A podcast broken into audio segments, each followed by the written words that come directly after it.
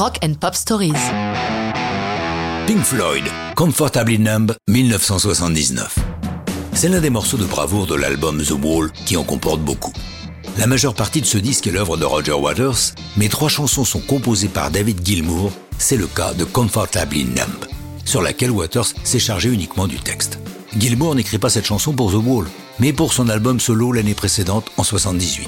Mais le titre ne trouve pas sa place sur le disque, il la propose donc pour The Wall. Musicalement, Gilmour se surpasse, avec deux solos durant la chanson, le second étant considéré par les plus enthousiastes comme le plus grand solo de guitare de tous les temps. Il a expliqué son travail au magazine Guitar World. J'ai sorti de ma Fender Stratocaster 5 ou 6 solos. Puis, j'ai procédé comme je le fais habituellement, réécoutant chacun d'eux, en attribuant des notes sur les différentes mesures. Je n'avais plus après qu'à trouver comment allier les meilleurs moments de chaque solo pour arriver au meilleur possible, n'était pas si difficile.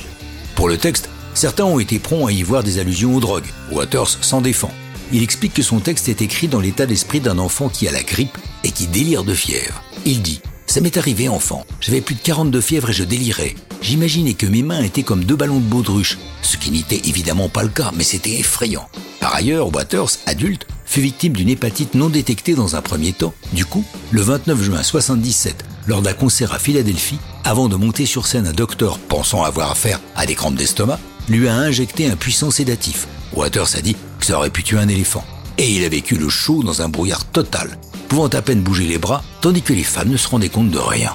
C'est à tout cela qu'il fait allusion dans Comfortably Numb, que l'on peut traduire par confortablement engourdi. La version finale a été l'objet d'un conflit sérieux entre Gilmour et Waters, chacun défendant une prise différente de la chanson.